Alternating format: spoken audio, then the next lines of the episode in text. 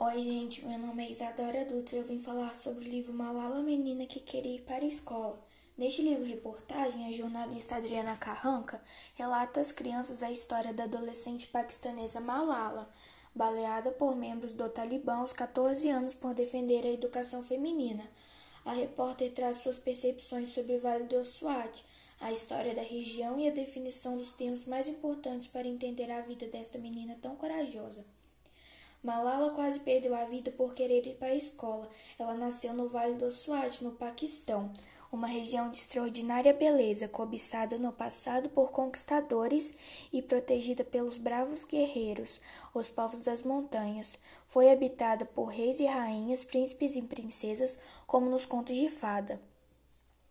Malala cresceu entre os corredores da escola de seu pai e era uma das primeiras alunas da classe, quando tinha 10 anos, viu sua cidade ser controlada por um grupo extremista chamado Talibã.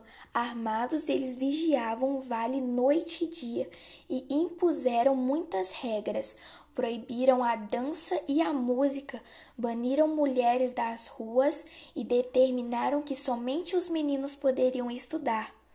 Mas Malala foi ensinada desde pequena a defender aquilo em que acreditava e lutou pelo direito estudando.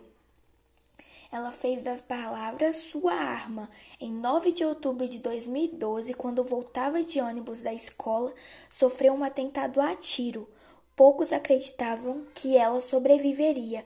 A jornalista Adriana Carranca visitou o Vale do Swat dias depois do atentado. Hospedou-se com uma família local e conta nesse livro tudo o que viu e aprendeu por lá.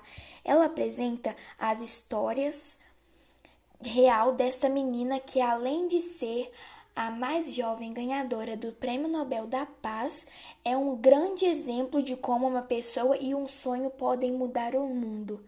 Gente, eu acho isso super legal e eu adorei ler esse livro. Eu acho realmente muito impressionante como essa menina pôde mudar o mundo e realizar seu sonho. Eu acho muito legal isso. E eu quero, eu desejo mesmo, e eu vou estudar muito para que quando eu crescer eu seja igualzinha essa menina. Tchauzinho!